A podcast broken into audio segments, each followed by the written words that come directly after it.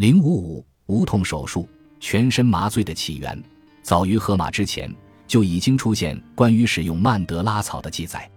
圣经中牧首雅各的妻子利亚似乎给了他的妹妹拉结一些曼德拉草，这些曼德拉草是利亚的儿子鲁本收获的。作为回报，他被允许将他们共同的丈夫带回到那个极乐之夜，正是那一晚孕育了以撒家。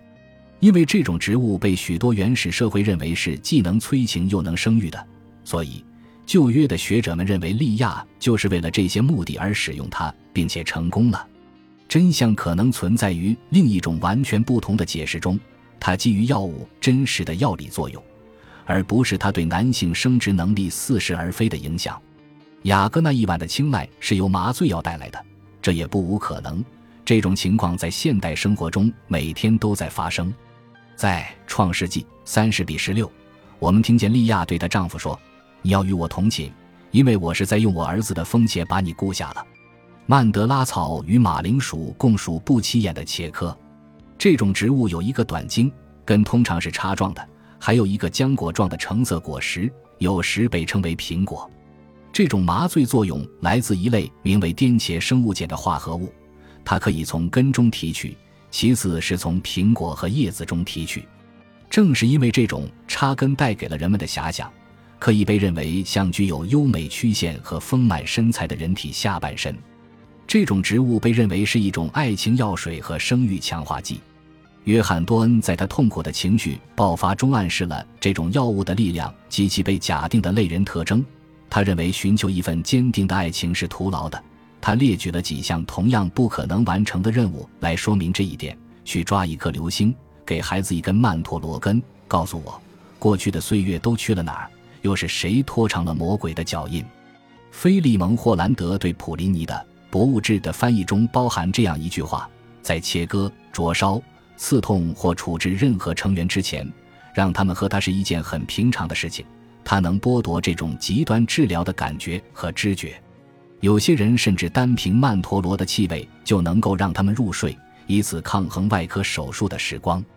在佩达丘斯迪奥斯科里德斯公元一世纪的著作中，可以找到关于曼德拉用法的以下描述：但你们的雄和白色物质，有人称作诺里翁，你们的叶子更大、更白、更宽、更光滑；你们的苹果两倍大，呈藏红花的颜色，香味甜美，药效强劲。牧羊人吃了它就会睡着。那些无法入睡、极度痛苦，或身上被割伤或灼伤的人会喝上一杯，他们希望制造一种无感的疼痛。至于他们为何不会感到痛苦，因为他们在沉睡中忍受了一切，但他们闻到或吃到苹果或汁液时，觉得他们是发臭的。迪奥斯科里德斯是尼禄军队中的一名希腊外科医生，他的医用植物学著作是公元一世纪的权威来源。事实上。在16世纪和17世纪的巨大医学进步之前，迪奥斯科里德斯的作品始终是西方国家医学药物学的基础。他的药物学是1500年来几乎所有植物学知识的来源，是医学文学的经典之一，因为它被翻译成的手稿具有审美性，也是艺术史上的经典。虽然传统上把“麻醉”这个词归功于奥利弗·温德尔·霍姆斯。但实际上，最先使用这个词的是迪奥斯科里德斯。麻醉一词在1719年被奎斯托普恢复使用，并在19世纪被几个催眠术的实践者使用。最后，霍姆斯向威廉莫顿建议将其作为他新发明的确切术语，从此这一词被通用。天仙子是另一种具有镇静或麻醉作用的植物，其镇静或麻醉作用来源于其包含的颠茄生物碱。它被认为是一种非常危险的药物，经常被用来杀死狗和老鼠。迪奥斯科里德斯描述了一种在树下焚烧它的方法，这种方法导致被麻醉的鸟类坠落在地上，虽然还活着，但很容易被人抓住，并通过将醋蒸馏到他们的鼻中而苏醒。迪奥斯科里德斯还写到了使用各种酒精药水来引起麻醉，例如。他建议给即将进行结石或烧灼手术的患者服用两盎司的烈性酒。当截肢和其他外科手术在16世纪和17世纪变得更加普遍时，人们经常依赖醉酒状态来降低感官和意识。其他具有较少普遍适用性的催眠药是从桑葚、野莴苣和树枝中获取的汁液，以及从啤酒花植物中提取的芳香成分，即使在未发酵的状态下也是如此。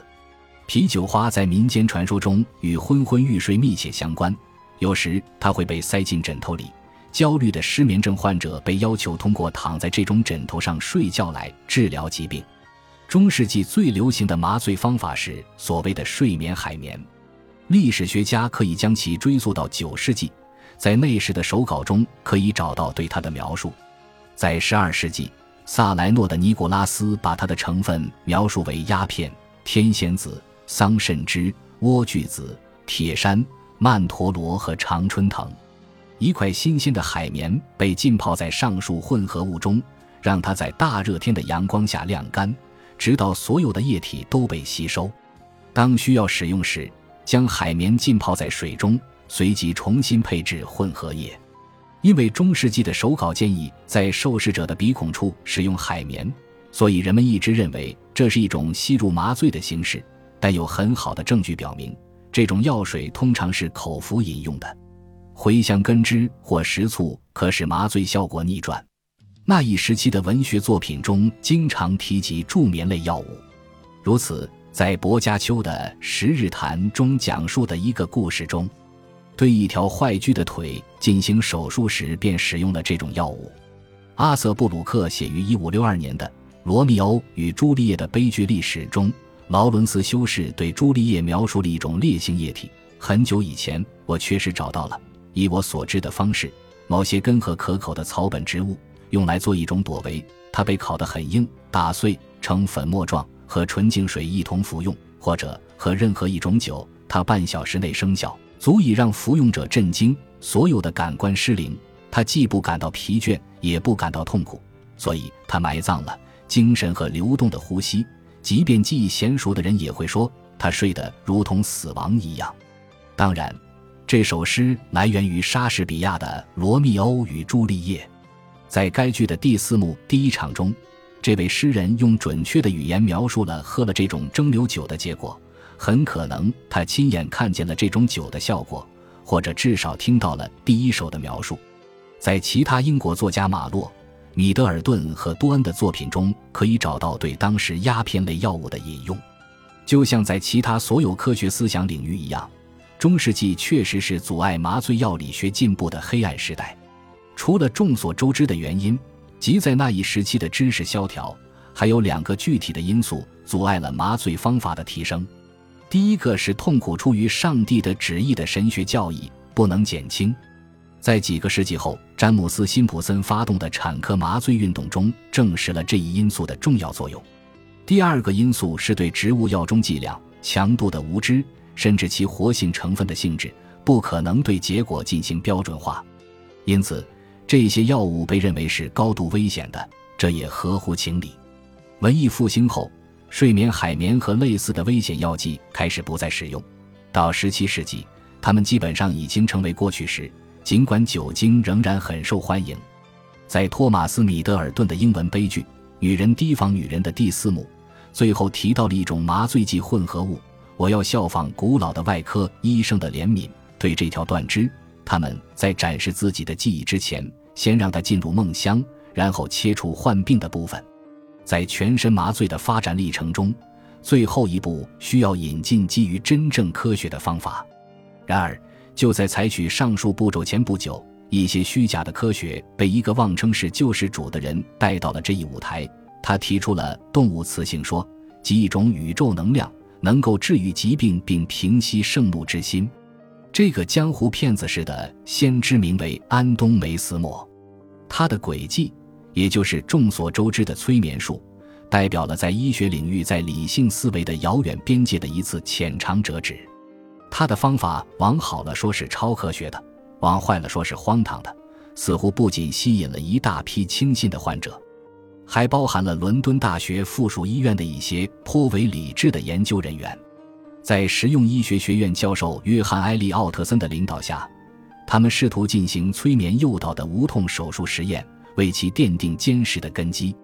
这项技术被从业者使用并取得了不同程度的成功，但当威廉·莫顿提出了乙醚的方法后，该技术最终因效率低下而被放弃。有趣的是，几位研究医学催眠的作家用“麻醉”一词来指代催眠的影响，导致麻醉诞生的真正科学涉及两个研究领域，